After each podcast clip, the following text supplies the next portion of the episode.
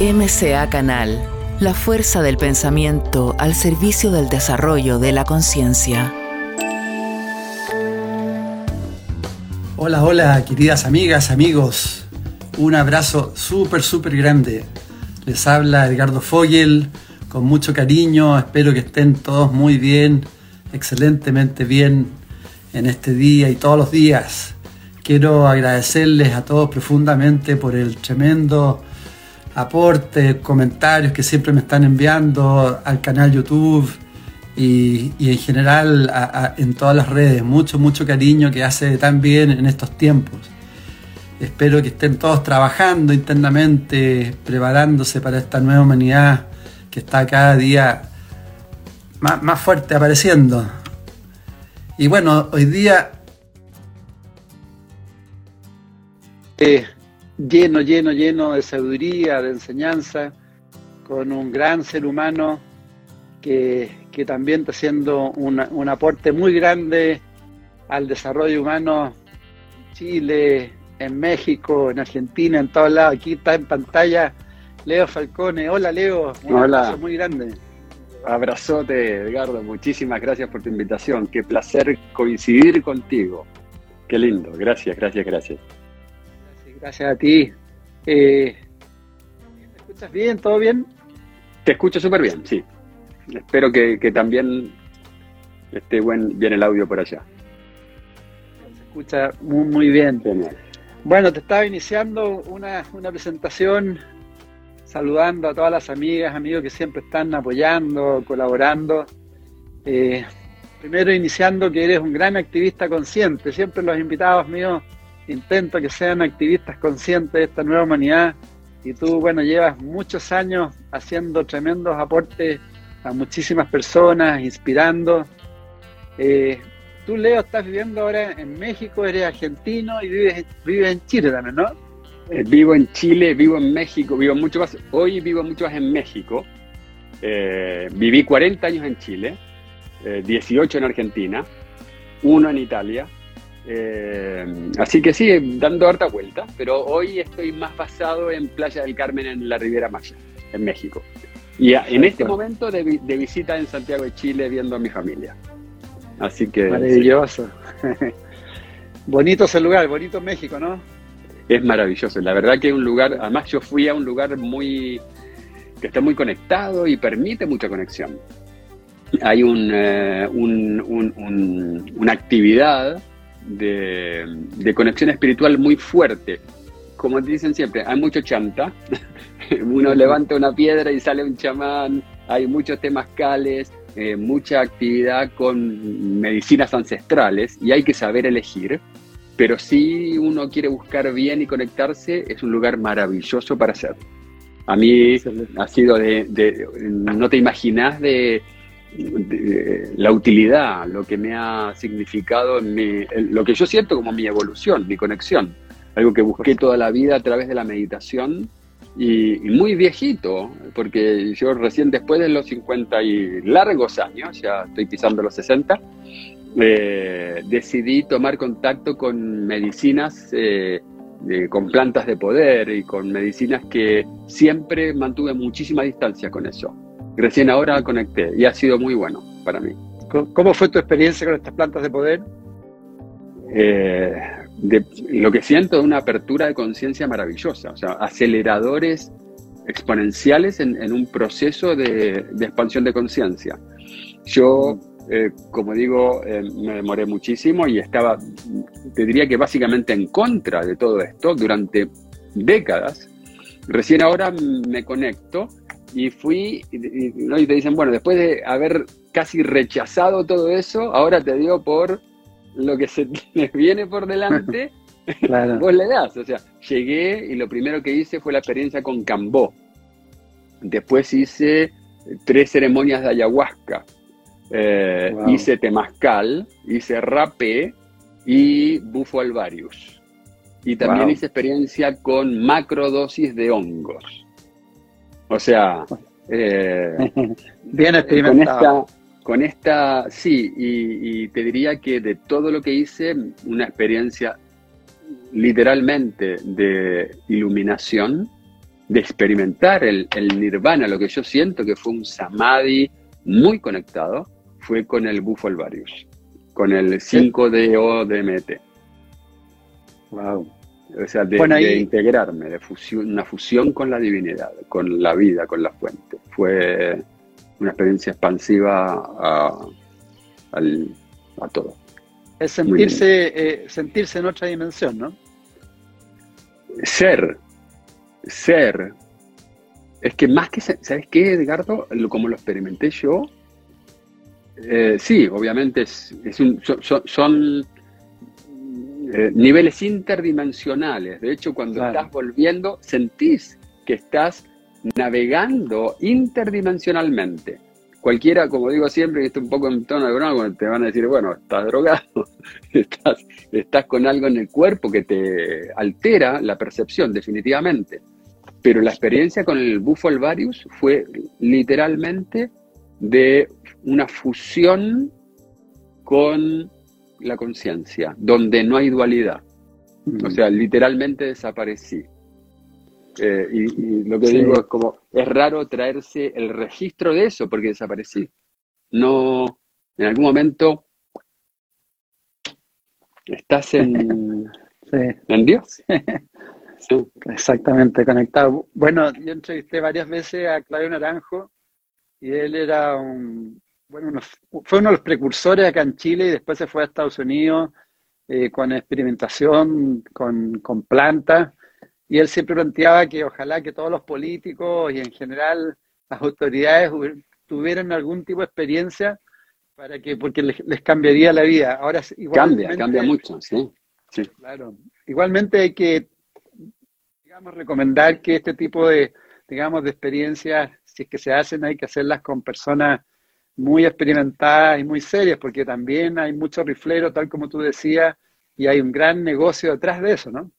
Mira, cuando vas a esa zona, eh, que es la zona de la Riviera Maya, Tulum, Playa del Carmen, Cancún, a los es una zona muy turística. Y está lleno, hay muchos estadounidenses y muchos rusos y muchos canadienses y muchos italianos, muchos españoles. Eh, y argentinos, lleno, lleno, lleno, de argentinos turistas. Eh, y vas a algún hotel y te ofrecen en los packs de tours no, si, mira, si quiere ir a Chichen Itza, si quiere ir a La Mujer, si quiere ir a Cozumel, si quiere una experiencia, si quiere un temazcal, si quiere una ayahuasca, como si fuera en el paquete comercial. Y la verdad que ves que a veces bajan buses de 30 gringos a un temazcal, o a una ceremonia de ayahuasca, o a una ceremonia de cacao, pero así como que fuera una experiencia turística. Eh, y yo estuve en una ceremonia de bufo donde una persona, con, yo siempre lo he hecho con personas muy conectadas, o sea, yo reconozco que soy infinitamente exquisito por buscar y conectar y, conectar con el alma y con el corazón en algo que es muy trascendente para mí. Eh, y en una ceremonia, eh, una pareja de rusos, él ya había hecho algo y trajo a la novia o su pareja. Mm. Y ella tuvo un pésimo viaje, fue del terror, la pasó pésimo, ella no estaba preparada. Eh, los chamanes la soportaron, la, y la experiencia que tenía que tener ella probablemente era esa. Pero la verdad, que como digo, se, lo llevó a los insultos, le dijo, ¿cómo se te ocurre traerme a esta, locura? ¿Cómo se te ocurre? La pasó pésimo, se subieron al auto y lo seguía Entonces depende eh, la preparación que tiene cada uno para una experiencia tan por supuesto. fuerte. Sí, por supuesto. Y hay algunas experiencias que son mucho más fuertes que otras, eh, también. Sí, de alguna forma es una correspondencia con lo que está pasando uno internamente, por eso uno tiene que estar muy, muy, muy bien. Leo, yo te iba a presentar, pero eh, tienes una cantidad de, de cursos, especializaciones, llevas más de 41 años en hipnosis, 10 años en adicciones. Si quieres, tú mismo te presentas corto, resumido, de, todo lo que has desarrollado en, todos estos años? Eh, a ver, mi, principal escuela fue el método Silva de control mental o de autocontrol mental. Eh, mm. Silva desarrolló eso en los años 50 y 60 del siglo pasado. Un genio muy conectado. La verdad, para mí es el padre de todo, el padre de la PNL, el padre de todo lo que vino después tuvo Kunan Silva, un, personaje absolutamente genio, hiperconectado, eh, que de alguna manera como buen gringo, lo que yo digo, eh, es como que hizo el, el, McDonald's de la meditación trascendental, ¿no? Esto que eh, lo empaquetan, ¿no? Y en vez de irte siete años al Tíbet a formarte en meditación o aprender ciertas técnicas, él empaqueta algo y te dice, mira, en 42 horas yo te dejo, ah, modelé un curso con esta técnica y todo esto y quedas meditando. Eh, y con eso son las herramientas para que construyas una pirámide o una escalera o, nada, pero ahí está. Eh, disculpa, que te interrumpa, pero si quieres ya que estás hablando del, método control mental Silva, eh, explícalo en términos de, aporte a las personas que nos están escuchando. Eh, en términos simples, ¿cómo, cómo se llega a, un control y, cuál es el aporte efectivo, concreto que Porque de hecho, de hecho lo uso, lo uso mucho, sigo usando, eh, que tiene que ver con el funcionamiento del cerebro y la mente. Él planteaba mm. que el cerebro, en esta analogía, como que el cerebro es el computador, no es la máquina, es el soporte, y la mente es el resultado de la actividad cerebral. ¿no? La mente es el programa y el cerebro es el, hardware, es la máquina. Entonces, de acuerdo al programa que le introduzcamos a la máquina, funciona. Eh, y él eh, desarrolla algunas técnicas para entrenar el cerebro para que funcione en distintos niveles. Como Silva venía de la electrónica, él se formó básicamente en electrónica y se produjo una conjunción maravillosa, que en esa época eh, venía el auge de la electrónica y desarrollan el electroencefalógrafo, que es un aparato que mide la actividad eléctrica electrónica del cerebro. Conjuntamente venía apareciendo eh, Erickson con su famoso sistema de hipnosis ericksoniana. Y había llegado unas décadas antes para Mahansa Yogananda ¿no? a California, eh, trayendo las el yoga de Oriente y las técnicas, los métodos de meditación del yoga. Entonces, Silva se encuentra con tres elementos que son el electroencefalógrafo, la hipnosis y la meditación, mete todo a la juguera y saca este método que enseña a controlar la actividad cerebral. Cuando medimos con una máquina nuestra actividad cerebral, el cerebro funciona emitiendo ondas, voltaje, entre 0,01, digamos en 0, nos perdimos, estamos muertitos, desde 0,1 hasta más o menos 25, 28, 30 ciclos por segundo. Eso significa que en un segundo nuestro cerebro puede tener desde 0,1 ciclo, la capacidad que tenemos, hasta, suponte, 25 ciclos en el mismo segundo. Claramente, nuestro cerebro y nuestra mente están haciendo cosas distintas cuando estamos en 25 ciclos por segundo, en 20, en 15, en 10, en 5 o en 1. Lo que descubre cuando estamos sobre 14 ciclos por segundo, ¿no? En, en un segundo, sobre 14 ciclos, nuestro cerebro en esa actividad lo llamaron ondas beta. Y es cuando estamos despiertos, atentos, en vigilia, utilizando los cinco sentidos para percibir el mundo y el entorno y percibirnos a nosotros mismos. ¿Ok? Básicamente estoy despierto, estoy funcionando. Ahora, diría, estoy en beta, mi cerebro está en 20, 22 ciclos por segundo, activo, despierto. Cuando entramos en meditación o en contemplación o en concentración y el cerebro empieza a bajar el nivel de ciclos por segundo, hay un estadio que se llama ondas alfa, más o menos entre 7 y 14 ciclos por segundo. Se consigue fácilmente cuando cerramos los ojos y de alguna manera relajamos la actividad mental. Ahora, si yo te digo, Edgardo, vos sos un genio en esto, pero yo digo, relaja la mente.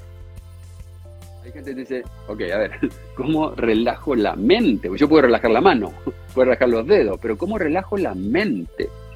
Como la mente es el resultado de la actividad cerebral, uno puede pensar que si yo relajo el cuerpo, relajo el cuero cabelludo, relajo la frente, relajo los párpados, la cara, el cuello, voy relajando físicamente mi cuerpo, como el cerebro es un órgano dentro del cuerpo, lo más probable, como van en la misma micro, si yo relajo el cuerpo, el si yo digo relaja el corazón, son músculos que nosotros no controlamos directamente.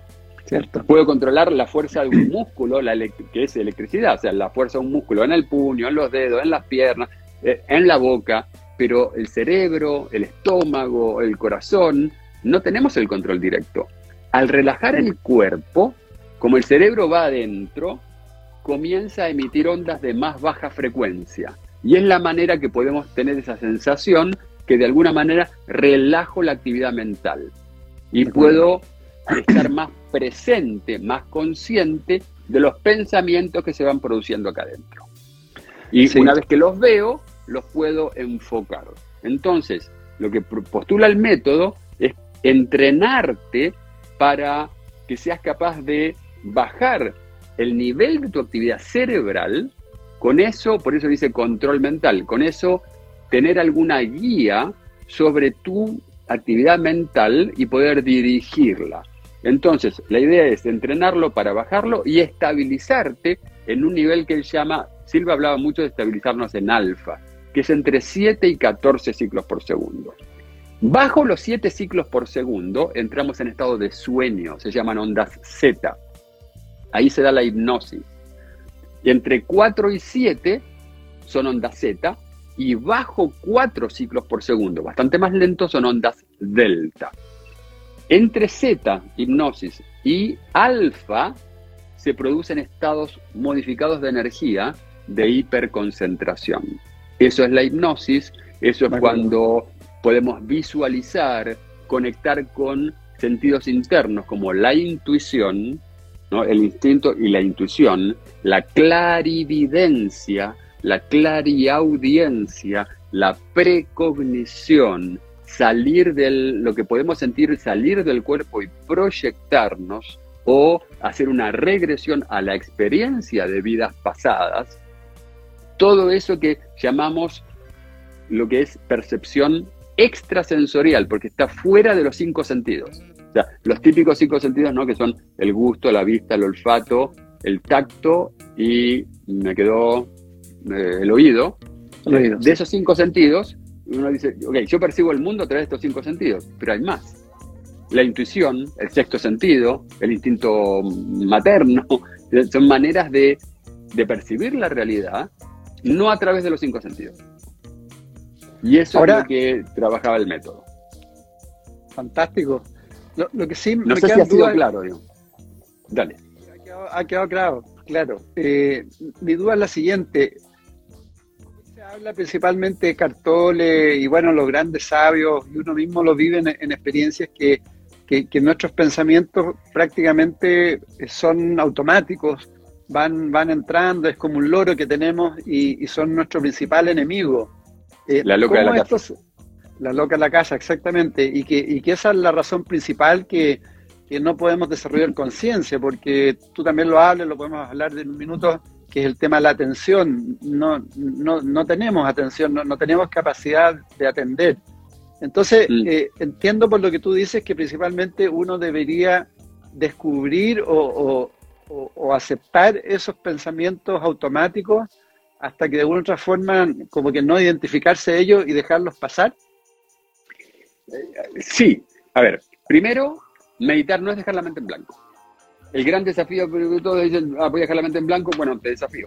Ni el Dalai Lama, o sea, en serio. Eh, sí, eso, eh, claro. No, porque en algo vas a estar, aunque sea, uy, lo logré, tengo la mente en blanco, cagaste, y ya estás con el pensamiento que tengo la mente en blanco. Entonces, lo que vas a hacer es observar, instalar el observador. El observador que, ¿qué hace? Observa el diálogo interno. Tenemos, o sea, te vas a dar cuenta que la manera en que pensamos es que me digo algo, me lo contesto, lo observo y lo, lo, analizo. O sea, hay algo ahí, ¿no? Como dijiste al principio, eh, que es, es lo observo, no lo retengo, ¿no? Eh, y no lo resisto. Pasa por ahí. en algún momento te vas a dar cuenta que, o sea, yo lo hago todos los días en, la consulta, en, eh, en, la hipnosis y cuando empezamos la meditación, que en algún momento le pregunto a la persona, ¿dónde estuvo tu mente? Y notas algo, Edgardo, notas que la persona hace como un... Y ahí, y ahí, ¿dónde estuvo? Y dice, ops, no sé. No me fui a esto, no me fui a, que tengo la lista de mercado, a que tengo que volver al trabajo, a que tengo que, cocinar para la cena. ¿Dónde estuviste? No sabría decirte. Mm. Ahí te das cuenta que estuvo plenamente en una, en una meditación. En la hipnosis estás consciente, pero en la meditación está en la respiración, está en un acto ahí adentro, y decís, ¿en qué estuviste? Respirando. ¿Y qué pasó? Estuve en una hora, en un eterno ahora, estuve en un estado de presencia, pero no te diría que estuve eh, elaborando o elucubrando nada. Eso es un estado meditativo. ¿Me entendés? Eh, entonces, ¿qué pasa en los pensamientos? ¿Por qué Silva lo decía así? ¿Cómo dosifico? ¿Qué hace el cerebro? Básicamente, la maquinita que tenemos adentro de la cabeza es una fábrica de fuegos artificiales.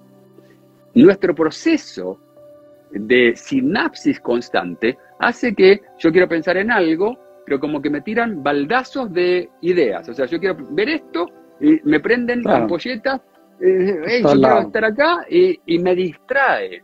Entonces, ¿qué es lo que busca el método? Porque él lo llama control mental, guía mental. Es que puedas direccionar la línea de pensamiento en algo específico y no atender las distracciones. De acuerdo. Va un poco por ahí. Y eso, eso está van a estar. Es fisiología.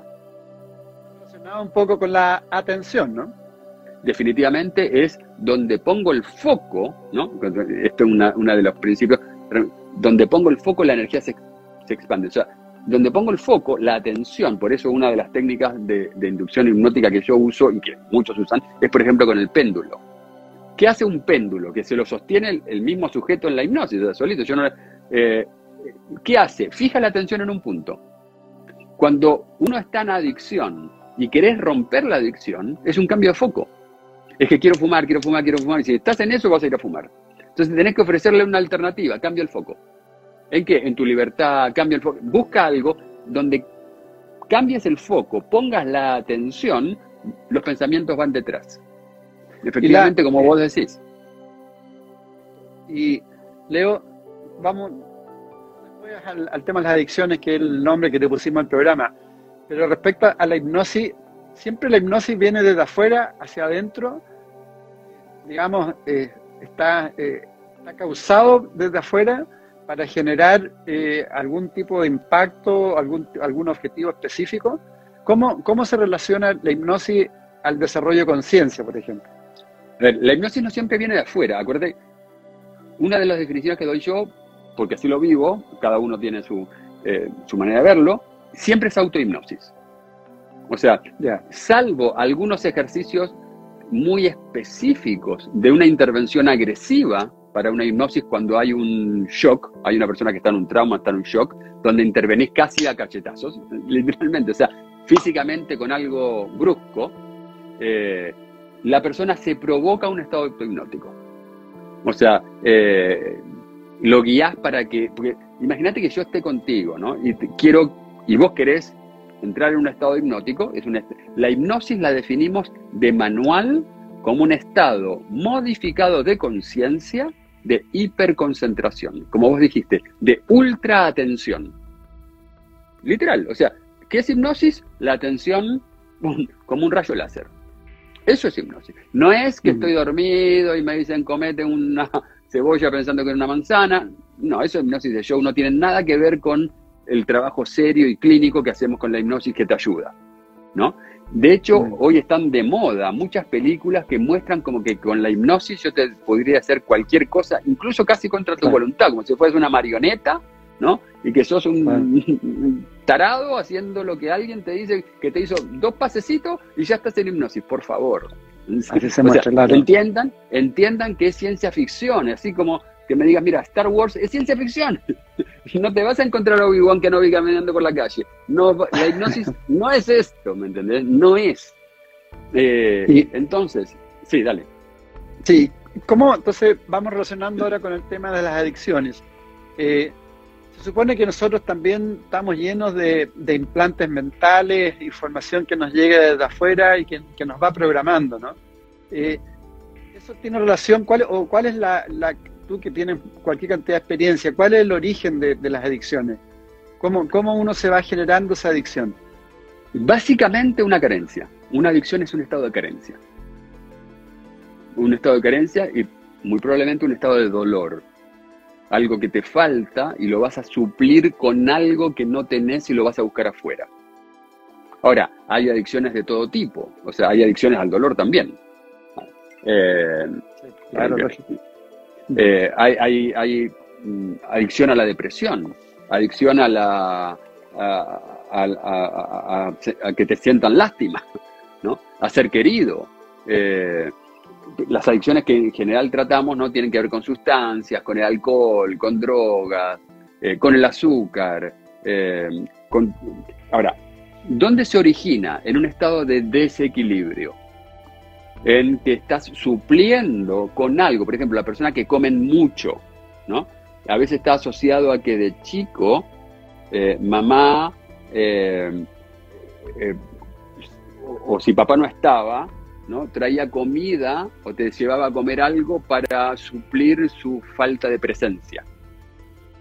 Entonces lo compensaba con comida y te llevaba a comer rico, porque muchas veces no estaba en la casa y eh, lo compenso con eso. O mamá cocinaba, o te sentiste mal, te pasó, y de dos maneras. Pasó algo malo y viene y te dice, mira, esta tortita para que se te pase, ¿no?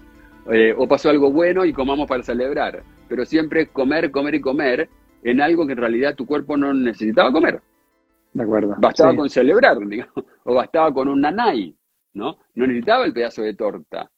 Pero eh, lo que hace el azúcar al cuerpo le provoca un estado como que lo levanta, entonces es más fácil probablemente suplir con azúcar que suplir con presencia, con, con, eh, análisis, ¿no? con eh, ver, veamos qué te pasó y cómo te ayudo. ¿no? Eh, entonces esa falta de, de madurez que tenemos muchos, de no enfrentar, de no dialogar, de, de sacarla por la vía fácil. Pensá que hoy estamos en una sociedad que busca el facilismo y, como decimos, el, simplemente pasarla bien todo el rato. Y de ahí, e, Hedonista. Entonces, en este hedonismo caen, caen en. Es muy fácil. Es que yo quiero estar bien todo el rato, entonces fumo. ¿Por qué fumas? Porque me gusta. Pero mata, eh, en serio, esto da cáncer. Sí, pero me gusta. Pero entre fumar y, es que me gusta, así que mientras me gusta, total, después veo. ¿No? Pero ¿por qué comes esto? Que te hace pésimo, porque me gusta. Pero, ahí, pues, claro. Pero eso es muy potente porque uno ve personas que se están muriendo de cáncer e igual siguen con, su adicción y, la justifican. ¿Cómo podemos llegar a ese nivel? Llegamos. Y pensá cuán, cuán desconectados de su esencia, del consciente, pueden estar como para valorar algo material, lo que sea, porque te produce una, un pico de, bienestar. Por ejemplo, algo interesante con el cigarrillo es que la gente cree que fuma por ansioso. Dice que soy ansioso y fumo. O como porque soy ansiosa, ¿no? En realidad, el que fuma y cree que está matando la ansiedad, el cigarrillo es el origen de la ansiedad porque el cigarrillo es el responsable que viva constantemente en síndrome de abstinencia. Entonces, después premia, le reconoce al cigarrillo, ¡ay, qué rico este cigarrito! ¡Ah, me calmó la ansiedad! En realidad, el que te puso en esa pre-ansiedad, estás ansioso y te falta la dosis, entonces te das la dosis y te sentís bien. El que no fuma no experimenta eso. El que no fuma está bien nomás. No necesita ponerse algo para sentirse bien. Está siempre bien. El que fuma está en falta. En algún momento, porque a los 20 minutos desaparece el, efecto de la nicotina del cuerpo, entonces quiere, quiere otra dosis. Y se pone ansioso hasta que la dosis llega. El no fumador no vive eso, fíjate. O sea, ni siquiera este desconocimiento tan brutal, este estar desconectados del cuerpo, de qué es lo que me produce placer o no, o cómo soy capaz de auto, la adicción es... Eh, no, gracias. Es que yo casi no leo los, no sé si vos lo lees, yo no me da para leer todo lo que nos van escribiendo. Eh, no, quiero ser descortés con la persona que colabora o que pone una expresión, pero la verdad que yo no alcanzo a leerlo. Discúlpame, por favor. Eh, como te decía, es este estar desconectado de lo que le hace bien a mi cuerpo. Desconectado de... Eh, y no valorando mi propia libertad, sino darle poder a cuanta cosa pasa por alrededor. Como vos decías, ¿no? Cualquier cosa material que está por fuera y no por dentro. Porque no estamos en una sociedad que valore construirnos desde adentro. Fíjate cómo es nuestro mm. sistema de educación. O sea, vos lo dijiste al principio, ¿no? Desde Cartol y todo, mm. Bruce Lipton, ¿no? Dice, desde chicos nos meten programas. Como digo en buen argentino, programas como el orto. No, no nos enseñan en el colegio a relacionarme con los demás y a respetar al de al lado. Me quieren enseñar matemática cuando tengo siete años. Que yo sepa sumar dos más dos. Por eso pero no sé respetar al niño de al lado. Por eso eh, tú de una forma eh, creaste el hipno coaching, ¿no? Porque tú eres coach, entonces vas, vas introduciendo los aspectos más psicológicos también, más, más profundos, junto con la hipnosis. Definitivamente, o sea, yo hice toda esta certificación en coaching, ¿no? En coaching un poco algo coaching de vida. Yo vengo del mundo corporativo, ¿no? Fui gerente general de algunas empresas en un momento, fui, me desarrollé como publicista, estudié ingeniería comercial en la Universidad Católica eh, y fui derivando a la comunicación, ¿no? Y la hipnosis por la comunicación. Eh, el coaching es un sistema, un método de acompañamiento a las personas en su proceso de cambio. Y la hipnosis es una técnica que la uso como un acelerador en los procesos de coaching. O sea, ¿qué, permite la hipnosis? Entrar en tus estados profundos donde te es difícil llegar. O sea, eh, sabemos que nosotros nos movemos a nivel consciente y subconsciente, y que el subconsciente comanda el 97% de las cosas que hacemos durante el día.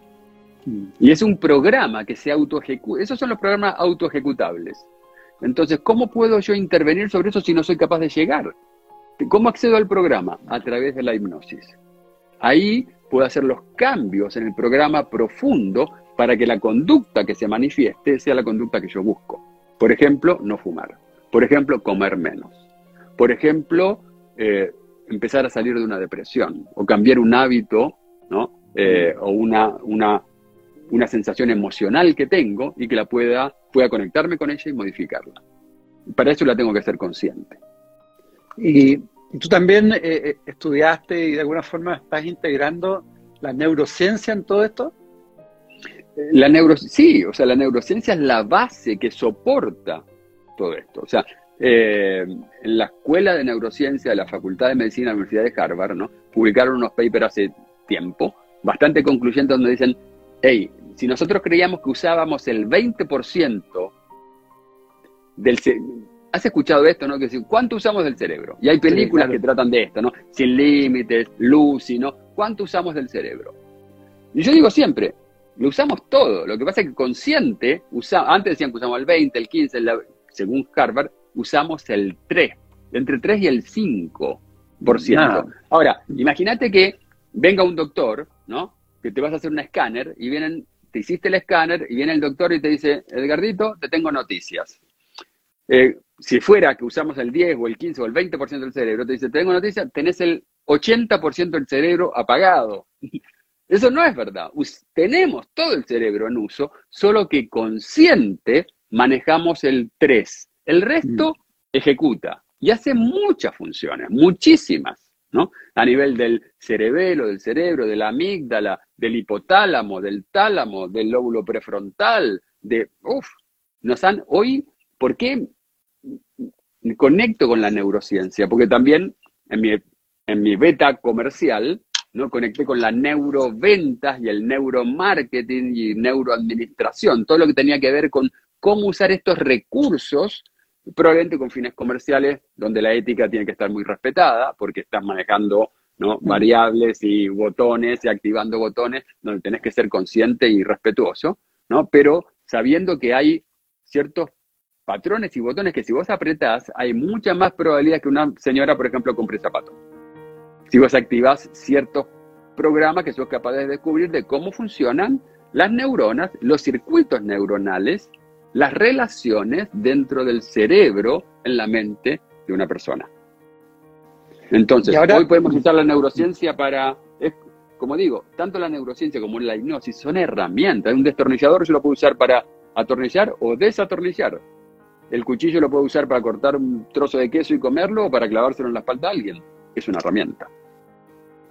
Bueno, y la neurociencia también de alguna forma está comprobando, está validando que tenemos todas las posibilidades de hacer el cambio en uno mismo, ¿no? Definitivamente. Así, o sea, eh, eh, están haciendo, eh, aplicando el método científico, ¿no? Y hoy te das cuenta que, ¿para qué sirve la neurociencia? Por ejemplo, hasta sabe cómo leemos, cómo hacemos ciertas secuencias, cuánto tiempo estamos conscientes, qué estamos conectando cuando tomamos ciertas decisiones, cómo son los procesos de pensamiento, qué es un pensamiento, qué es una emoción y cómo lo gestiono. Porque la gente dice, no, yo soy emocional. Y somos emocionales. O sea, de, cada uno va enganchando con lo que a vos te hace sentido. Ricardo, ¿vos crees que el ser humano somos personas, somos seres más racionales o emocionales. El ser humano es, te dicen, un ser racional o somos emocionales. ¿Qué, ¿Cómo lo ves vos? ¿Cómo lo sentís? Depende, depende de, cada persona, pero todos somos, somos fuertemente emocionales.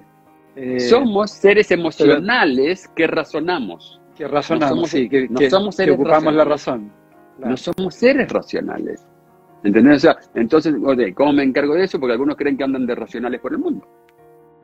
Y se bueno, ese, eh, sí, ese gran problema que tiene, la, que tiene la humanidad hoy día, ¿no? Que en fondo estamos muy conectados a la razón y estamos desconectados al corazón y, al alma, digamos, a, a, nuestra esencia. Y lo interesante es que la neurociencia te viene a decir que los procesos emocionales pasan por el corazón y también pasan por acá. Dicen, vos vas a estar en una emoción cuando tengas ciertos hormonas, neuropéptidos y neurotransmisores activos. Sí. Todavía hay algo ahí que discutir, donde te dicen, ok, ¿qué viene primero? ¿La emoción o la razón? ¿Viene primero el cerebro o el corazón, o, lo que emociono? Eh, para emocionarme me tengo que enterar, se tienen que enterar el cuerpo de alguna manera para activar un circuito neuronal donde un neurotransmisor activa un, neurotransmisor, un, neuropéptido, donde va a una glándula que le dice, tu glandulita secreta esta hormona, y si tenés endorfina en cuerpo, te vas a sentir ah, feliz. Y si tenés eh, otra hormona, te sentirás con, hambre o te sentirás eh, que querés a alguien o que te enamoraste o te sentirás estresado si tenés cortisol. Es una hormona en el cuerpo. Por supuesto. Eh, y viene con el estudio de la, neurociencia que te dice, ok, esto que incluso la emoción, ¿por qué la puedo gestionar? Porque puedo intervenir sobre ella. Podemos hacer gestión de eso. Exactamente, que es lo que hay que enseñar desde chico. La gestión emocional, que, tenemos tan poca, eh, poco entrenamiento, poca experiencia. Y lo que tú dices, vez hay más evidencias que los pensamientos parten de la emoción. ¿eh? Por lo menos ya grandes expertos lo están planteando, que, un porcentaje alto de los pensamientos provienen, provienen de, la, de, la emoción. Y como tú también hablas de que de alguna otra forma eh, la glándula pineal también tiene que ver de alguna otra forma con las adicciones. ¿Por qué razón? ¿O cómo, ¿Y cómo podemos activar esa glándula pineal para ir dejando fumar, etcétera? A ver, la glándula pineal es un portal de conciencia. Es importante que te permite estar, darte cuenta, ¿no? Y conectarte con el cuerpo. Eh, ¿Qué busco yo cuando hago las activaciones de la glándula pineal? ¿O por qué me interesa, ¿no? Tener, mm, estar conectado por ahí como un portal energético y de conexión. Eh, porque justamente me permite un estado de presencia y quitar la dependencia de cosas externas. Eh, la pineal es la glándula que regula los procesos de sueño y vigilia. Lo primero que hace es la gran productora de melatonina o serotonina. O sea, se pone en modo on, ¿no? Para dormir, melatonina, o en modo día y secreta serotonina. Y lo hace ante presencia de luz o oscuridad. O sea, las personas que eh, pensá que estamos en una sociedad tan distópica que hay personas que trabajan todo el día, salen de la oficina de noche, se van al gimnasio, hacen actividad física eh, hasta las 10 de la noche, llegan a la casa a comer y después se quieren dormir. Eh, y cuando le dijo la pineal a las 10 de la noche, tenía que tener oscuridad, leer que hay oscuridad, decir, porque esto viene de la caverna, hay oscuridad, se puso el sol, secreto melatonina, me duermo. Resulta que la pineal hoy la sacaron a pasear, la llevaron al gimnasio, le ponen actividad, le ponen luz y la pineal dice, eh, ¿qué hacemos, ¿En qué andamos? Eh, mucha luz, entonces no, no, no, no, no, no, entrego melatonina, no tengo sueño. Entonces esa persona llega a las 12 de la noche, está viendo tele, menos tiene oscuridad y se toma una pastilla para dormir. De la mañana siguiente, ¿quién lo despierta? Una pastilla para despertarte, porque si no, no hay cómo levantarte la cama. Y estás enviciado, adicto a pastillas para dormir, a pastillas para levantarte, y la pineal no sabe qué hacer y tu cuerpo tampoco. No sabe qué, qué, qué hago, qué secreto. Yo debería estar en melatonina, debería estar en serotonina y no sé qué hacer. Eh, pensá que desde las cavernas, el cavernícola salía al sol, se levantaba en ayunas, salía a correr, a hacer actividad física. Por eso en las mineras saben que hay mucho más rendimiento en las mañanas, después de los desayunan, ¿no? Le ponen desayuno, pero tenemos muy buena actividad en la mañana, porque después viene la comida y un letargo. Hay más cantidad de accidentes en, en, todo tipo de trabajo manual, físico, en las tardes después de comer, porque el cuerpo quiere dormir, que en las mañanas. Entonces, ir al gimnasio en la mañana corresponde, ir en la tarde es antinatura. Totalmente de acuerdo. Como si, si nada, ¿me entiendes? Están desconectados de la, de la antropología, de lo básico, de saber, no sabemos cómo funciona. Yo digo siempre, no te leíste el manual, no te leíste el manual de instrucciones, te pasaron un cuerpo y no te leíste el manual. Resulta que te pasan, te, pasan el, te pasan, el, celular, se lee el manual. Le pasan un auto, se lee el manual. Le pasan algo, se lee el manual. Un televisor, te lees el manual. Es de tu cuerpito, no tengo idea cómo funciona. Y después me quejo y la paso mal y me hago adicto y soy infeliz. ¿Me entendés? Toda la razón, toda la eh, razón. Sí, bueno, eso es parte de, una nueva conciencia, ¿no? Empezar a, enseñar aspectos básicos que, uno tiene que comprender de uno mismo, cómo funcionamos. No tenemos idea de cómo, funcionamos, sí, lo primero. Autoconocimiento de la maquinita, sí. Por ahí quería ir, Leo, estamos con Leo Falcone, eh, en el sentido de que muchos maestros eh, plantean que de una otra forma la conciencia está más allá del cerebro. Por eso que en, en, qué sé yo, en los principios herméticos, por ejemplo, se habla de mente como la gran mente universal, que es como la, creadora. ¿Cómo ves tú el proceso de desarrollo de conciencia y si estás, cómo ves esa visión? Que la, conciencia está más allá de de esta cabecita y de este cerebro. A ver, más que verlo, como te decía antes, lo experimenté. O sea, me lo traigo puesto. Me lo traigo puesto. En que no estaba, no estaba en cerebro. O sea, e, efectivamente el DMT va a trabajar con la pineal, ¿no? Mm. Y produce una explosión. O sea, el cuerpo, nosotros eh, en la vida normal, eh, hay dos instantes en que tenemos explosiones de DMT. Cuando encarnamos, o cuando se mm. forma también la pineal, ¿no? Que venimos de algo y un ser encarna y toma conciencia de ser, aunque sea guagua, ¿no? Está dentro del útero de mamá, pero eso que viene, ahí hay una explosión de DMT. Y la otra explosión de DMT es el momento de desencarnar, cuando fallecemos, cuando el, cuerpo físico deja de latir. ¿no? Se acaba su, vida. Y ahí, ¿no? Yo tuve en la consulta varias veces personas que tuvieron esto, eh, la experiencia de muerte, ¿no? Eh, que estuvieron clínicamente muertos, ¿ya? Por minutos, por más tiempo, casi media hora, estuvo muerto. Y vienen con esta narración, la narrativa de vi el túnel, vi eso, me salí, o todos te dicen vi, literalmente, experimenté, vi toda mi vida en un instante. Correcto. Me acuerdo, el, primero me dijo, mira, toda mi vida en un minuto, me dijo, no, no, no, un minuto, Leo, toda mi vida en un instante. Le digo, no, no, para, para, para. ¿Cómo toda tu vida en un instante? ¿Cuántos años tenés? 67. Bueno, necesitamos 67 años para ver la película. Si son cada segundo, de cada minuto, de cada año de tu vida, son 67 años. Me dice, Leo, no estás entendiendo. Sí. accedes a algo que es incomprensible en este estadio, ¿no? De es que es, no tiempo, y es el no tiempo. Entonces, y eso es conciencia. No está soportado en el cerebro. Eh, la experiencia que tuve yo con el bufo, ¿no? Estás en algo. ¿Y qué es el cerebro? En realidad el cerebro es el decodificador de eso que llamamos conciencia. Y últimamente tuve una conexión con algo. Como viste ahí, yo me certifiqué en Quantum Vortex.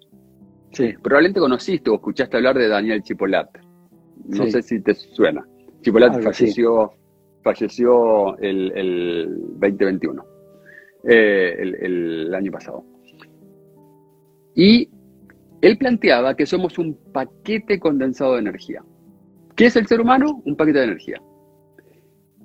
Y vino a mí algo más que eso, porque no, la verdad, decir, pero somos energía, somos átomos, un rejuntado de átomos que estamos aquí experimentando ¿no? esta, esta fisicalidad. Eh, no somos energía, al menos lo que somos, en realidad somos un paquete de información. La energía no sabría cómo aglutinarse si no tiene data de cómo hacerlo. yo cada vez que eh, tomo, por ejemplo, te puedo mostrar esto. ¿No? ¿Qué ves acá? Mm. Un cristal con algo adentro. Esto lo fabricaba mi abuelo en una. Mi abuelo tenía una fábrica, una cristalería. Eh, y te pregunto, ¿esto tiene conciencia? ¿O podría tomar algo mucho más simple? Cualquier cosa. Mira, te podría decir esto. Mira, mira lo que te voy a mostrar. Una hoja de papel. Y yo te pregunto, ¿tiene conciencia la hoja de papel? ¿Tiene energía? Conciencia. Te pregunto si tiene conciencia. No, no tiene conciencia. Qué rara, qué loca la pregunta. Sí. Y yo te diría, si no tuviera conciencia, no podría sostener la forma. Algo, mm. algo hace que los átomos que conforman esto mantengan la forma de esto, si no serían, no sé, un granito de arena, un pedazo de vidrio, eh, sería un pedazo de plástico. O sea, pero está en la, ¿quién es? ¿La conciencia? ¿Esto tiene conciencia? Qué raro. Yo, entiendo la pregunta. Es, es que es raro, es que ahí entramos como ¿Qué es la, ¿qué es la? Disculpa, sí. Que tiene que ver también con, con una ley, que es que, que todo vibra, porque todo es energía. Entonces, de alguna forma son, son distintas formas de vibración, ¿no? son distintas escalas de vibración. Total, pero cuando llegas a eso, es que no es solo energía, porque la energía anda por ahí, es, por eso decía, somos información. Información, sí. Porque si no, la energía, ¿cómo se, cómo, me junto? ¿Cómo me aglutino? ¿Para dónde voy? ¿Qué hago? ¿Cómo vibro? ¿Cómo? Y somos paquetes de información. Mi conciencia, la conciencia. La experiencia que yo tuve eh, con el bufo tuve dos etapas muy marcadoras. Una, desaparición total. La vacuidad más infinita que jamás te puedas imaginar.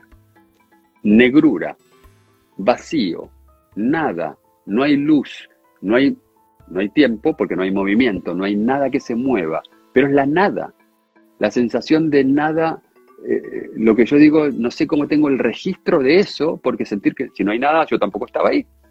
Mm. Pero tengo la algo que me dice, estuve en esa nada, desaparición total, y oscuro. Y después, el polo opuesto, que era lo mismo pero en luz, donde, donde no había dualidad. Mm. Unidad, no, no, hay uno, no hay todos, porque no hay uno, es, es, es, algo que solo es. Y apenas se da cuenta de que es, ya se separó. Cuando la conciencia se da cuenta que es conciencia, ya rompió, ya, ya está en dualidad. Y nos dimos cuenta que soy conciencia. Y ahí aparece el yo soy. Porque antes no había un yo soy, no había un yo, no había un soy. Pero tú lo planteas ahí como un yo soy en dualidad. el que dice yo soy, ya es dual. ¿eh? Por eso depende, depende de qué yo estamos hablando. Y que ya es un tema ah. quizás más complejo, más largo, porque yo, yo podría decir que, yo soy conciencia cuando estoy en el momento presente, estoy, estoy aquí y ahora. Eh, y ese puede ser el yo soy, que es la conciencia. Y hay un yo soy que es el yo chico, que, está, que está identificado y que está en la dualidad. Y que generalmente estamos, estamos casi siempre en, esa, en esa dualidad. La experiencia de ese nirvana no decía yo soy. No hay yo. No, es que por eso está bien, sí. sí, sí te comprendo. Es un. Es, es un. No hay, no, hay, no hay nada fuera. O sea, es. es, es ni siquiera se dice soy. ¿Cachai? Eh, no, no. Apenas dices, apenas se reconoce, yo soy. pasó algo se movió algo. Mm. Mm. En la conciencia plena no se mueve nada. O se, mueve todo. pero es, es, eh, es inenarrable. Es, indescriptible, claro, no, no, es descriptible. Eh, es, una, es, una, experiencia. Volvamos un poco, eh, Leo, mucho en esto que a mí me fascina, pero respecto al tema de las adicciones, las personas quizás muchos están escuchando, viendo por el tema de las adicciones, que quizás tienen el problema en, distintas cosas, alcohol, cigarro, etcétera. ¿Qué le puede ir planteando inicialmente? ¿Cómo pueden ir trabajando fuera de, empezar a quizás experimentar y trabajar en lo que tú estás haciendo? Eh, bueno, lo primero siempre en todo esto te van a decir, toma conciencia. Mm. Es darte cuenta de que tengo un problema. Porque muchos te van a decir, no, yo no soy alcohólico. En realidad, yo fumo, pero no es, no es un problema. Tengo, primero reconocer que estoy en un, como te decía, el coaching que busca tomar conciencia de algo y tener la intención de moverte de ahí. O sea, yo estoy en A, me escribo, estoy en A, y si estoy bien en A, me quedo en A y está todo bien pero no quiero estar en A, quiero estar en B, en C, en Z, en omega, en 3, lo que sea. O al menos, incluso hay gente que dice, mira, eh, no sé dónde, pero sé que en A no quiero estar. Incluso veamos a dónde quiero estar, pero sé que en A no. Eh, y, lo, y, esa primera intención de reconocer algo en donde no quiero estar eh, y fijar dónde sí quiero estar. Entonces, por ejemplo, el método Silva trabajaba mucho la visualización, ¿no? Que te decía, primero entra en meditación, porque es conectivo, porque es rico, es como hacerte un masajito, así que es rico, la verdad que es rico estar acá. Eh, y, es fácil llegar a eso, no es una locura. Eh, y visualiza, por ejemplo, que eh, si sos fumador, visualízate en, en, la reunión sin fumar. ¿Qué vas a hacer? ¿Cómo te vas a sentir? O visualiza si estás gordito, visualízate más flaco. ¿Cómo te vas a sentir? O sea, conecta mucho con la sensación, ¿no? la emoción de cómo me siento si no fumara en una situación donde siempre fumo. Si no tomara, ¿no? Hoy con los chicos, con los jóvenes, yo discutiendo con mis hijos, tengo hijos que ya tienen 24 y 25 y una más chiquitita, pero los grandes chupan. Eh, y, están en un grupo donde eh, yo nunca tomé, yo en la, no lo, ni bueno ni malo, por favor, cero juicio. Lo que en mi vida nunca me gustó el alcohol y ni siquiera me mareé, nunca en mi vida. Y un tema mío, alguno dirá que este, es un estúpido, otro dirá, ah, qué lindo, ni bueno ni malo, es una condición mía y la disfruto. Eh, pero encontrás que mucha gente siente que si no está alcoholizado, que no tiene cierto grado de alcohol, no la pueden pasar bien. O que si eh, eh ¿Qué me pasó? Cuando mis hijos estaban chicos, en su grupo de amigos, cuando empezaron a manejar, había uno que era el que manejaba. Entonces, ese no chupaba. ¿Qué pasó? Un día están de vuelta muy temprano en una discoteca. Y le pregunto, ¿qué, qué, onda? Fueron, qué raro que estén tan tempranito de vuelta. No, que en su momento Carlito se paqueó. ¿Por qué? No, no toma. Y si no toma, no saca a bailar no tiene la personalidad para acercarse a una mina, en serio, no se acerca a las chicas. Sí, sí, A ver, invertí en personalidad en vez de invertir en copete. ¿Cómo si no tenés alcohol no sos capaz de acercarte a una chica y meterle conversa?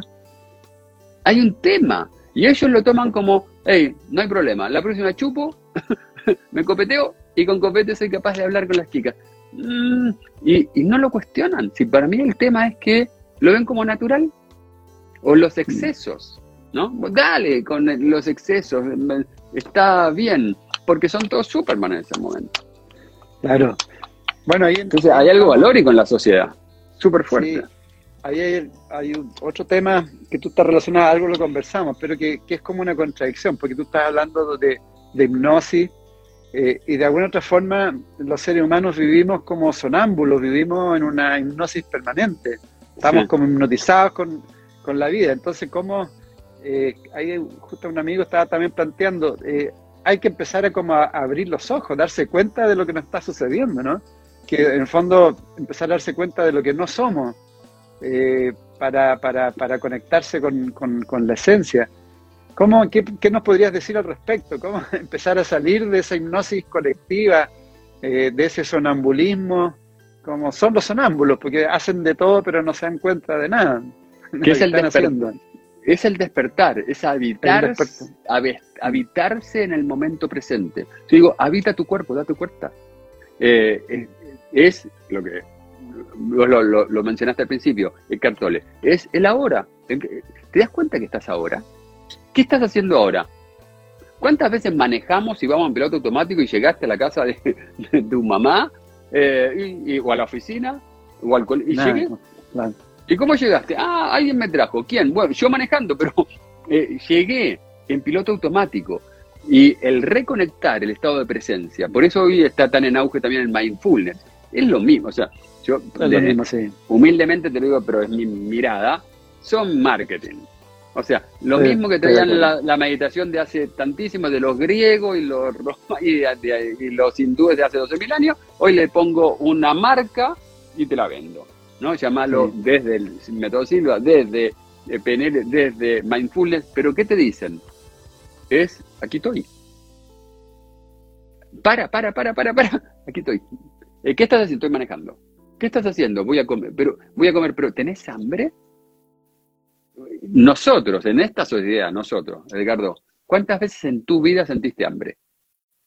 Nunca. Sí, es verdad. Ganas de, comer, te creo. hambre, hambre, así que, que no ha comido. Hambre, anda a preguntarle a un niñito en África que hace un mes que no se pone un bocado en la boca, pero hambre nosotros, tenemos el refrigerador cerca, eh, en general, eh, aunque sea incluso gente pobre que eh, puede comer poco en nuestros países latinoamericanos, ¿no? con muchas carencias, eh, que alguno puede tener hambre, pero básicamente ganas de comer. Entonces, eh, en, la gente que estamos acá, los que tenemos internet y que estamos conectados, hambre, en serio, no en la vida. Es estar no conectado con tu cuerpo, que si tiene ganas de comer, fíjate que a dónde llega nuestro nivel de inconsciencia y maltrato y poco autoamor, ¿no? amor propio, que si tenés un auto, eh, le pones cualquier benzina o le pones querosén no, le ponen benzina, le pongo cierta gasolina o le pongo un cambio de aceite. Es decir, cuando al auto le pones aceite de oliva, no, le pongo castrol o le pongo un aceite o el que sea, móvil, no quiero hacer publicidad de nadie, pero le pongo aceite de auto. Porque lo trato bien, porque si no, me, si no, me va a dejar botado, ¿no? Eh, no anda. Pero a esta máquina le pongo cualquier cosa. Así es, es verdad. O sea, fíjate, el que tiene mascotas le da eh, ¿no? Eh, los, estos alimentos ¿no? de, gato, de perro, en, en, pet y no sé cuánto. No, le dicen, no, al perrito no le voy a dar jamón porque le arruina el hígado, no sé, no le voy a dar esto al perrito, pero a mí me pongo cualquier cosa. Tienes toda la razón. O sea, esa, esa desconexión con lo básico de cómo funciona esta maquinita, ¿me entendés? O sea, eh, que tiene que ver con el amor propio. Y si no nos enseñan a querernos, ¿cómo voy a querer el del lado? El otro día vi un video de un argentino muy lindo, ¿no? Que dice, mira, el otro día fui a la casa de mi sobrina y él se había puesto un, arito, ¿no? Y le pregunta a la sobrina, ¿y qué te parece? Eh, y ella le dice, ah, o, creo que no, le preguntó, hola, ¿me ves algo nuevo? Dice, sí, te pusiste un arito. Ah. Y no le dice nada. Dice, ¿cómo no me decís nada? Decime, ¿qué te parece? Ah, eh, ¿te gusta? No, no me gusta nada. ¿Pero cómo me decís que no? ¿Cómo? Me decís que no me gusta. Bueno, me preguntaste si vi algo, yo te dije que sí. Y no te di mi opinión, me la pediste. Y, y la nena tenía 10 años. Y como me la pediste, te la doy. Y soy franca, no me gusta. Pero yo no te di mi opinión sin que me la pidieras. Y él dice, ah, ¿y dónde aprendiste eso? Es que nos están enseñando clases de relaciones humanas en el colegio a los 10 años. Buenísimo. A cómo tratar. O sea, que, no te diga, hoy, viste, la típica, hoy, Edgar, pues, estás más gordito, ¿eh? ¿Quién te pidió la opinión? ¿Te crees que eso me ayuda? ¿O estás más viejo? ¿O estás más.? ¿En serio? ¿Para qué viene? Ese aprender a relacionarnos con nosotros mismos y con los que nos rodean cambia el mundo. Sí, bueno, yo me he dado cuenta que tú trabajas mucho esa, área también de la conexión al corazón, ¿no? Eh, ¿Cuál es la importancia de y cómo, cómo, qué nos puedes decir también de cómo conectarnos con más profundidad a, nuestra área emocional, al corazón? Haciendo silencio. Eh, ¿Por qué la meditación? ¿Por qué esto de conectar eh, hoy yo lo digo abiertamente, tengo TOC. Viene el típico trastorno compulsivo, decir, soy TOC. Soy TOC con el orden, con la perfección, con montones de cosas. Y dentro de esto me tocó ahora, yo estoy un poquito obsesionado con el despertar, obsesionado con conectar el corazón. ¿Por qué? Porque vengo del otro lado. Yo vengo de control mental, 40 años. Mente, mente, mente, mente, mente acá, y te dicen, epa, acuérdate, es la empatía, eh, el conectar con la emoción, porque yo estaba siempre en el controlar las emociones. Yo me hago cargo y digo, ok, ¿vos en serio te crees que te voy a dar a vos el poder para que alteres mi estado emocional? No va a pasar. Viene de adentro, pero venía de mucho proceso, ¿no? Mm. Racional, mental, cuando voy conectando que todo la fuente viene desde el corazón. Y el corazón tiene 5.000 veces más energía que esto. Sin duda. Y el corazón, y, hay, y, los recomiendo, vean la película El Poder del Corazón, eh, que está en Gaia. Eh, y hay un instituto donde hacen, creo que la viste probablemente, ¿no? que, hacen un estudio y el corazón se entera antes, antes de lo que va a pasar en un programa random. Ni el computador sabía lo que iba a pasar. Y el corazón le da... Por eso hablamos de qué. ¿Qué, ¿Qué es lo que a mí me hizo un clic? Cuando decimos, ¿alguna vez tuviste una cerebrada? Es la palabra. ¿Tuviste una cerebrada? No, lo que tenemos son corazonadas. Corazonada, claro. La gente no tiene cerebrada, fíjate, tenemos corazonada. sí, claro. No tuvo una cerebrada, no, tengo corazonada, porque es el corazón el que te avisa. Es, el, es la intuición, pero no es de acá, es desde acá. y el corazón está interconectado, está en la red. La, intuición está conectada al corazón y, está conectada a, nuestro ser más profundo, ¿no? también a la esencia. Entonces, fíjate que vos, o sea, yo, yo también te sigo hace mucho tiempo, te admiro hace mucho tiempo.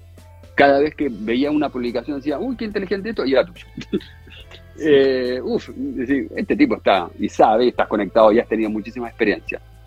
Eh, y esto de, eh, de la intuición, de la conexión con el corazón, eh, ¿cómo cómo manejo las emociones con el corazón. Eh, pues yo decía, ok, puedo hacerme cargo de las emociones desde acá. Y finalmente el que maneja las emociones, el que se enamora, ¿no?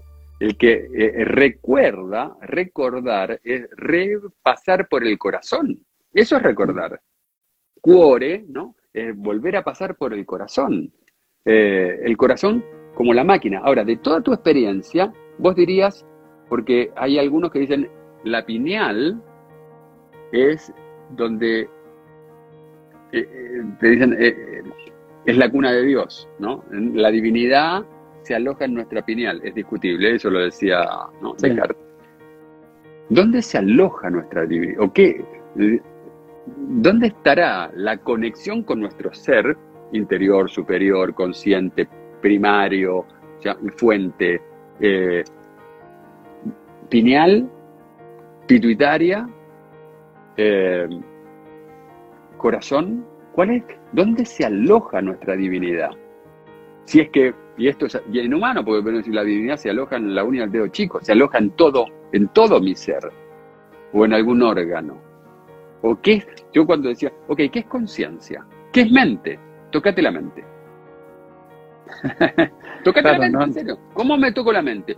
¿Será, si yo me toco acá, me estoy tocando la mente? ¿Sí? ¿Mi mente? ¿Quién me, quién me da la experiencia de que esto es? ¿Dónde, ¿Dónde pongo el límite, la frontera de mi mente? Y eso tiene que ver con la toma de conciencia de uno mismo, con lo que hago con mi cuerpo, mi percepción y mis adicciones. Para estar presente, para sentirme, ¿qué me tengo que dar o no dar? Para ir eh, eh, algo que, que dice que es muy importante, yo comparto, que es la respiración abdominal consciente, ¿no? De, alguna forma para poder también empezar a darnos cuenta de lo que tú estás planteando y, también contactar con el cuerpo, con el corazón. Profundiza un poco si quieres en eso también, o, o, darlo como un tip.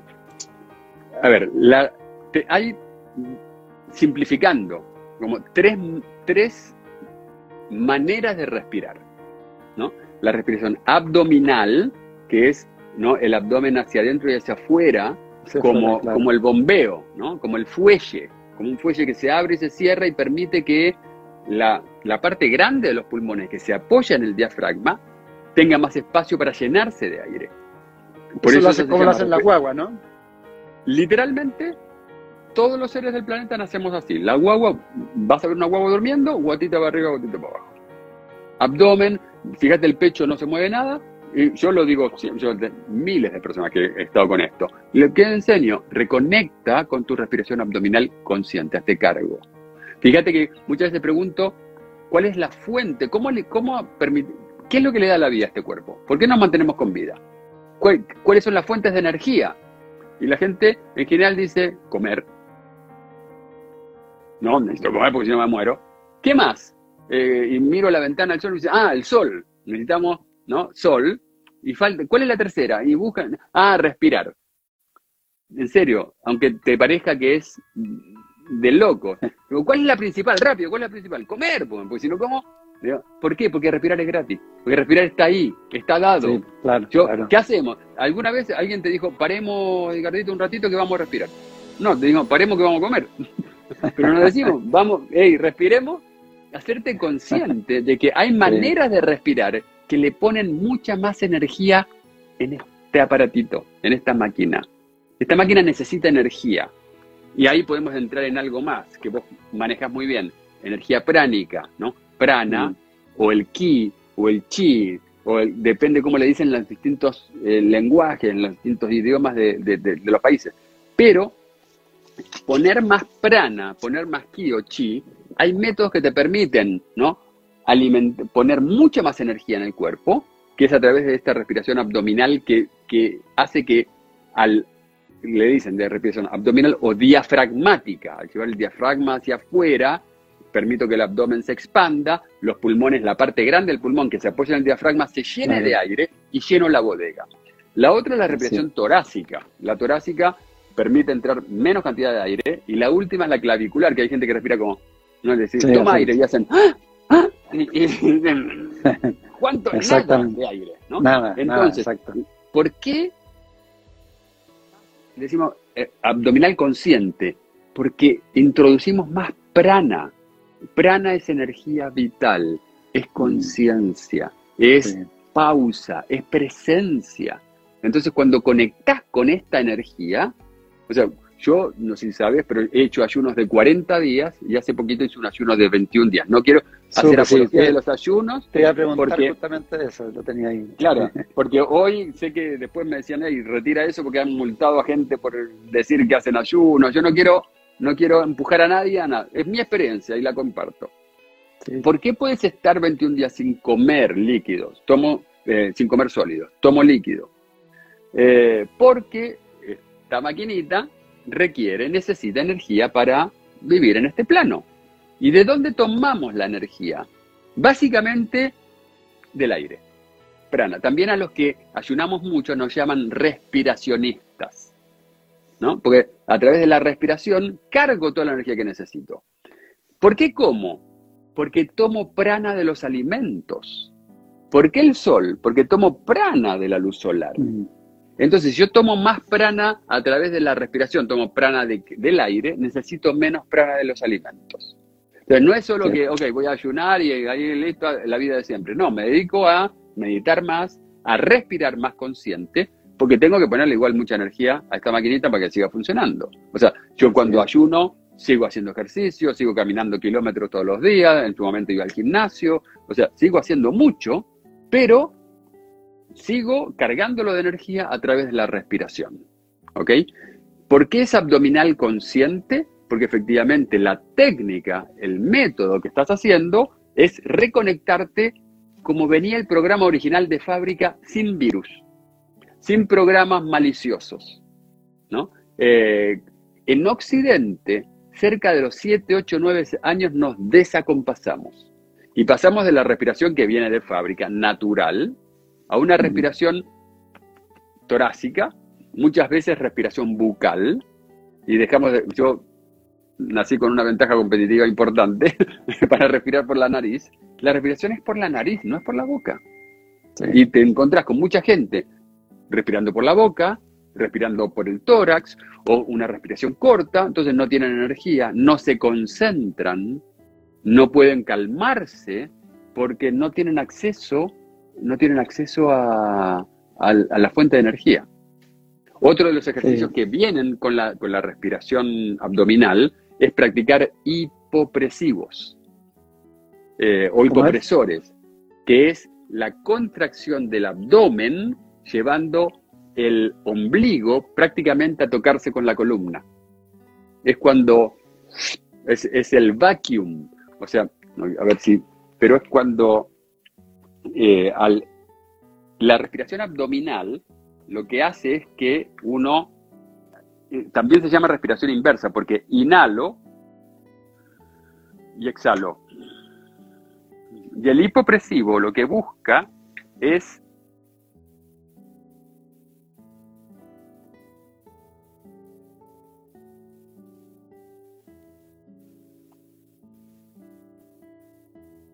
producir una contracción del abdomen, llevando, como te decía, el ombligo un poco hacia casi tocarse con la pared de la espalda. Y es un chupar todo, todo el aire del sistema, hacer un, vacío. Y de ahí viene la explosión de la respiración. Eh, bueno, las regresiones, muchas regresiones se hace con trabajo de respiración también. A ver, siempre la puerta de entrada al mundo de la hipnosis, de la meditación y de la regresión es solo a través de la respiración. Fíjate que cualquier meditación siempre te dicen, cierra los ojos, respira, ¿no? Eh, y lleva la atención a algo, pero básicamente es cierra los ojos y respira. Sin eso, no vas a entrar nunca en meditación. ¿Se puede respirar, eh, meditar con los ojos abiertos? Sí. ¿Se puede hacer hipnosis con los ojos abiertos? Sí. Pero, ¿por qué a la respiración? Porque lleva tu atención conscientemente a un foco que es tu respiración, que no depende de ninguna otra cosa, que no depende de que si estoy viendo un péndulo, que si estoy imaginando, es concentrarte en tu respiración. Y al calmar y al poner más prana en el sistema, la energía pránica lo que hace es regular el funcionamiento de cada célula, de cada molécula de tu cuerpo. La pone en un estado de pacífico que te permite entrar en la experiencia que vos querés hacer. Entonces, ¿por qué regresión? La regresión siempre incluye, te guste o no, una hipnosis. Es en un estado modificado de conciencia, hipnótico, que puedo entrar, ya sea en una regresión dentro de la experiencia de esta vida o la experiencia, llama porque yo respeto que hay personas que dicen, eh, tenemos una sola, no creo en vidas pasadas, pero lo que sí se va a presentar es la experiencia de vidas pasadas. Llámalo eso que puede ser memoria celular, que puede ser campos cuánticos, que puede ser constelaciones familiares, que puede ser data que traemos. Suponte, mi padre nació en Sicilia, en Italia, y pasó la guerra en Italia. y mi nonno pasó la guerra en un submarino y pasó la Primera Guerra Mundial. Entonces, si yo digo, ah, sí, eh, fui a una regresión y sentí que era un soldado en la Primera Guerra Mundial, capaz que es mi bisnonno, mi bisabuelo, que en data de su ADN que yo heredo en mi memoria celular, accedo a esa información y no era yo, era data de mi familia. Claro, claro. También, también existe la posibilidad que yo haya estado ahí, en, eh, como digo siempre, nosotros tenemos una vida, puede ser muchas vidas, depende, puede ser una vida en varios vehículos. O sea, en este me subí a este, en otra, en la misma vida me subí a otro auto, me bajé, me fui para allá, me fui para acá, pero eh, tenemos la experiencia, y sí la tenemos, de varias vidas. Como te digo, puede, podría ser, hay muchas explicaciones, puede ser que sea memoria, ¿no? Constelación familiar, memoria celular, o que realmente accedemos a través de estados modificados de conciencia a nuestro subconsciente, y ojo que yo trabajo mucho con eso, o a nuestro supraconsciente.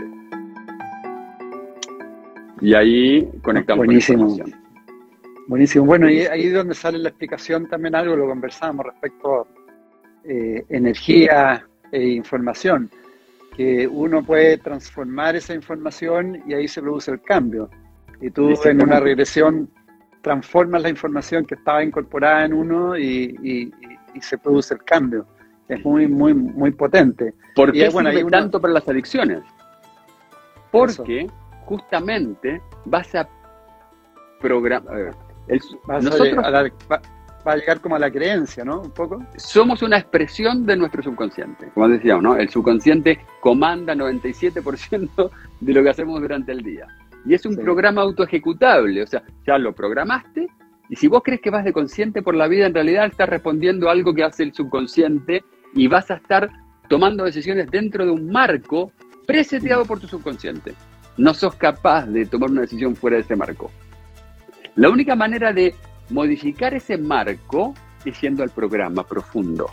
Y vas a entrar ahí a través de una hipnosis, de, que te permita decirle al consciente, hey, córrete un ratito, quiero hablar con el de abajo, quiero hablar con el de atrás, porque el consciente te va a estar negociando.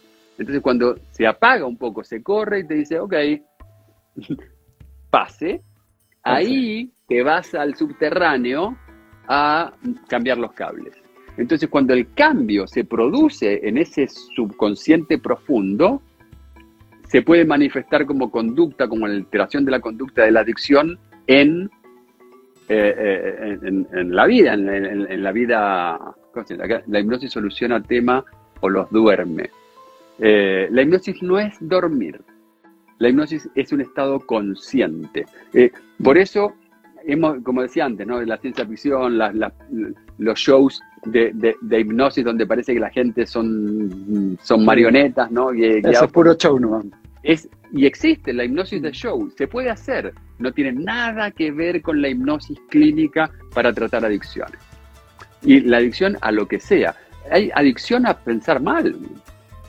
Hay adicciones de lo que sea, como te decía, adicción al dolor, a los medicamentos, al tabaco, al alcohol, a las drogas, al sexo, a los placeres, al, eh, eh, hay de lo que se te ocurra, ¿no? Al azúcar, eh, a las como lo que tú, sociales. Es como lo que tú dijiste al inicio del programa, de alguna forma nos, hacemos adictos a una información que está ahí pegada, ¿no es cierto?, en nuestro inconsciente, y mientras no, no lleguemos a ese origen, no, no lleguemos a esa información, va a ser muy difícil hacer el cambio. Exactamente, entonces cuando en la hipnosis puedes acceder a la fuente de información de la carencia, que se está manifestando como conducta en la adicción, al modificar la fuente, se modifica el resultado. Exactamente. Y desaparece. Es como si tengo una espinilla, ¿no? Si yo eh, aprieto la espinilla y saco, saco la infección, la espinilla desaparece. Tengo que ir a sacar desde, desde el raíz. ¿Y, cómo, eh, cómo aplica ahí también la sanación cuántica? Porque eso, eso es otro proceso. ¿no? Que, de alguna forma con, con, una energía, con energía tú te puedes hacer una transformación también. Y ya. Uy, hay tanto campo. Es muy, ¿Por qué es largo eso. Sí, o sea, igual que la sanación pránica, ¿no? O sea, nosotros decimos, ok, este cuerpo es un paquete de energía y un paquete de información. Lo interesante yo tengo una máquina con la que hago una imagen de aura. ¿Ok? Vos sabés que eso lo descubrió Simon Killian a mediados del siglo pasado, ¿no? En un proceso de serendipity, el tipo está investigando algo y se encuentra con que hay un halo de luz alrededor de, del objeto fotografiado. Y el tipo tuvo varios temas con esto. Primero, él era un científico ateo. Entonces lo que dice es, lo que yo estoy fotografiando es la irradiación bioenergética de la materia. Hay átomos, los átomos vibran, al vibrar tiene una frecuencia y la longitud de onda se ve como color. Entonces, acá está Edgardito, lo fotografía y dice, mira, está amarillo, está blanco, está iluminado, está sanador, está, está intenso, está lo que sea. ¿Qué vio él? ¿No? Este enfoque desde abajo hacia arriba. Él era ateo, era, venía del materialismo ruso. Esto existe y esto no existe. Eh, la materia misma, los átomos, viene de esta construcción de abajo hacia arriba. Donde se llevó sorpresas es que cuando fotografía a una persona que le falta un miembro, porque esto fue justo en la posguerra, había muchos rusos, viste, que habían estado en la guerra y que eh, los amputaron, y resulta que una persona o una planta que le falta algo, al ser fotografiado aparece el campo áurico completo. Y él tuvo un colapso con eso. Dice, eso no puede ser, porque los átomos irradian, ¿no? Y yo fotografío eso. Resulta que en vez de abajo hacia arriba, el enfoque es de arriba hacia abajo. Lo que existe no es el átomo, es la energía. Y cuando la energía se condensa, hace átomo. No es que el átomo irradia energía, es la energía condensada que hace átomo. Y el átomo hace molécula, la molécula hace célula y la célula hace cuerpo. Por eso el Reiki, ¿no? Cuando dicen, ¿por qué te voy a hacer Reiki para sanar algo. Y, vos te das cuenta que no te están operando, no te están tocando, están trabajando en, en la energía por fuera. Claro, tu cuerpo energético. al alterar algo que hace el cuerpo, que, que, que, cuyo resultado de cierta información de cómo se aglomera, cómo se aglutina la energía, hace mi cuerpo, en vez de cortar acá, arreglan por acá. Acá hay un nudo. Si yo lo desanudo, la energía se arregla solita y desaparece un lunar, o desaparece un cáncer, o desaparece un dolor, ¿no? Porque este es el resultado de cómo se aglutina, ¿no? Y cómo se hace más densa la energía. Si yo desanudo a nivel pránico, a nivel energético o a nivel cuántico, que es el, el cuántico, se hace el nivel de información. Es lo que te decía antes, son paquetes de información. Y eso está en el campo cuántico, está en el campo superior todavía. Entonces, si vos arreglás desde ahí, conectás, accedes, cuando eh, conecta con todo, con los archivos akáshicos. ¿Qué son los archivos akáshicos? Son campos cuánticos de información en alguna parte. Entonces, ¿qué es la sanación cuántica? Cuando vas a ese, a ese nivel y desde ahí corregís algo o modificás algo, no sé si corregís, pero modificás algo que en esto parece que está dando problemas. Y si sos capaz de, de modificar algo ahí, puede desaparecer la expresión en el campo físico que está acá. ¿Se entiende o digo una, o hablo muy raro? No, no se entiende, se entiende. Bueno, para ir cerrando, Leo, que si no se nos van a cansar todos los amigos, amigos, yo creo que vamos Estamos pendientes para una segunda conversa porque es muy interesante y muy aportador. Eh, ya que estás hablando de campo cuántico, entrégale a todas las amigas, amigos, un, un, aporte tuyo, una reflexión respecto a hacer un aporte constructivo de vibración en ese campo de vibración eh, para hacer un aporte a esta nueva humanidad que está emergiendo. Conectar con la intención del amor. Eh, eh, que es, eh, para lo que sea necesitas intencionarlo. Es, ¿Qué es la intención? El poder de la intención, Wayne Dyer. Y es dirigir el foco. ¿A qué? Por eso Cristo, el Maestro Jesús Cristo, dijo, ama a tus enemigos. Porque era un maestro iluminado, porque es por piola, porque me conviene. Yo uso mucho. ¿Qué te puedo decir? Ay, haz lo que te conviene. ¿Qué te conviene? Si hay una persona que te hizo algo malo, que, y le tengo rabia, le tengo el odio. Cada vez que pienso, porque ni siquiera está ahí, pero lo pienso y me da rabia. ¿Quién la pasa mal? Esa persona probablemente está tomando sopa en su casa, está abrazando a sus hijos, y yo de solo pensarlo, ¡ah! La paso mal. Si soy capaz de tomar conciencia y por mi beneficio, por mi bienestar, mirá, lo egoísta de la mirada, pero porque a mí me conviene amar a mis enemigos. A mí me conviene eh, al de al lado dejarlo pasar si está en el auto, está en problemas. Eh, eh, a ver, estoy trabajando con un muy lindo amigo que fuimos socios en alguna época y estamos volviendo a hacer cosas juntos. Imagínate, lo estamos llevando a algo que tiene que ver con a-marketing. Poner amor en las relaciones comerciales, donde no haya competencia, sino colaboración. Es decir, hey, por amor, yo te voy a dar mi servicio, no porque te quiero de cliente. No quiero consumidores, quiero personas que compartan mi entrega amorosa de lo que hago.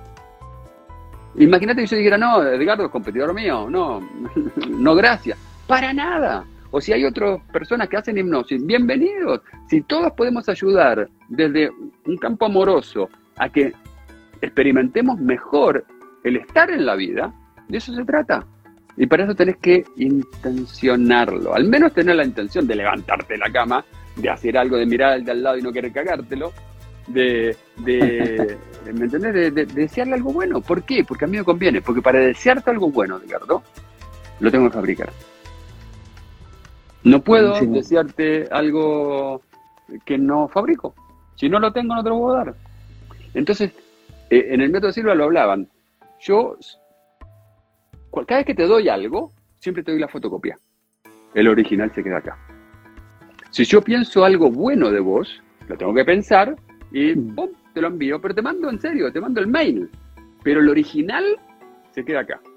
Si pienso algo que no conviene, malo para vos, egoísta para mí, pero mal, el original se queda acá. Y después tengo que ver qué hago con eso, porque va a tener consecuencias. Entonces, el poder de la intención amorosa, realmente decir, ¿y por qué me conviene? Porque entre estar bien o mal, hay gente que no. Yo entiendo que hay masoquistas, que hay sádicos, que hay gente que está más conectada con la mal. Pero en general, yo prefiero estar bien que mal. Yo tengo una frase que uso muchísimo que es siempre mejor. Leo, ¿cómo estás? Siempre mejor. Y hay gente que me dice, Leo, en serio, me tenía hasta acá con el siempre mejor. Bueno, en serio. sé honesto, no seas chanta. Si algún día tenés que estar mal, sí, pero cuando estoy menos, prefiero decir siempre mejor que ando como el orto. ¿Por qué? Porque igual me, aporta un poquito estar mejor que mal. Y la verdad que entre bien y mal prefiero estar bien. Eh, ¿Y qué te voy a desear? Que estés bien. ¿Y con quién quiero estar? Y compartir con personas que están, ojalá, mejor, que estemos bien, que compartamos eh, sensaciones amorosas y no caóticas. Y ojalá nos enseñaran a meditar en primero básico. Yo he hecho meditaciones con niñitos de cuatro años y es increíble lo que se conectan. Y, porque además les es tan natural. Es, como que ellos funcionan ahí. Y juegan y lo hacen en que se iluminan que no te explico. Bueno, porque probablemente lo hayas experimentado. Es impresionante. y si eso lo sostuvieran en jardín, en kinder, en primero básico, en segundo básico, se acaba el bullying. Mm. De todas maneras, imagínate. Sí, sí. Pues yo recomiendo, por lo que tú estás hablando, Leo, a todas las amigas, amigos que, vayan al sitio, digamos, al, canal YouTube, en ese canal, y vean un programa que, que realicé con Emilio Carrillo sobre el Kibalión, con los siete principios oh. herméticos porque la verdad es que es muy importante, yo creo que complementa mucho con lo que tú estás diciendo, con la ley de correspondencia, causa-efecto, todo es mente. Comprender cómo funcionan estas leyes es, fundamental porque se aplican en el día a día. Y bueno. Y, qué eh, interesante eso, incorporar algo que parece tan metafísico sí, a la vida cotidiana, porque es, eso es. O sea, demostrables. Antes, de estar viendo el noticiero, léete el Kibalión, en serio. O sea, no, y es demostrable. Por ejemplo, la ley de causa-efecto, es decir, si tú puedes ver inmediatamente, o sea, en un corto plazo, la consecuencia de algún acto que tú haces. Yo lo he visto en mí mismo y algunas cosas las, he hecho hasta a propósito, otras, qué sé yo, en un momento dado tuve plata, una plata que no me correspondía y no, no la devolví. en términos empresariales, y yo te digo, en muy corto plazo me llegó, tuve que pagar 10 veces más esa plata que no me correspondía. Eh, y así uno, uno puede ver un montón de cosas en la vida, lo que tú planteas, todo es vibración, la correspondencia se, se da en todo. Tú has planteado la correspondencia cuando hablas de cuerpo energético con el cuerpo físico, también se corresponden. O sea, lo está que todo está arriba concatenado, está, todo, Sí, es- está todo. eh, esto que decís, ¿no? ¿Cómo, ¿Qué somos? Somos una red de... eh, no hay nada fuera de esto. Vos movés para acá el, este, lo que, el efecto mariposa, ¿no? Aletea la mariposa en el Amazonas y hay un, un- un- un tsunami en la India. Sí, Sí. pasan cosas. Eh, eh, de ahí no salimos. Exactamente. Muchísimas gracias, felicitaciones, tremendo aporte que, que haces. eh, felicitaciones por tu camino también. Y, y bueno, nos veremos en una nueva oportunidad. Te agradezco infinito, Edgardo. La pasé sensacional, se me voló el tiempo. Eh, Pasa rápido. Muchísimo, muchísimo, en serio, te agradezco esta invitación. Súper lindo, te admiro, te lo dije, te lo repito. eh, la colaboración Gracias. que vos haces, el soporte que le das a tantísima expresión de conciencia es maravilloso. Te bendigo por eso, te lo agradezco. Y, y ojalá que haya sido de aporte Sí. para todas las personas que nos estuvieron acompañando en este tiempo. Sin duda, sin duda, sí. Agradezcámosle también a todas las personas, amigas, muchas amigos, gracias, muchísimas, muchísimas gracias por estar con nosotros, por estar conectados y les deseamos también el- lo mejor. Escuchen eh, lo que dijo Leo respecto a las adicciones, em- empiecen ya como a visualizar, eh, a cambiar de frecuencia, a cambiar de onda, que sí se puede, todo se puede, todo se puede cambiar, para que Así seamos un aporte a la nueva conciencia. Un abrazo grandote, muchas, muchas gracias. Otro abrazote gigante, que esté siempre mejor. Gracias, gracias. Gracias, igual. Chao, chao. Chao. MCA Canal, la fuerza del pensamiento al servicio del desarrollo de la conciencia.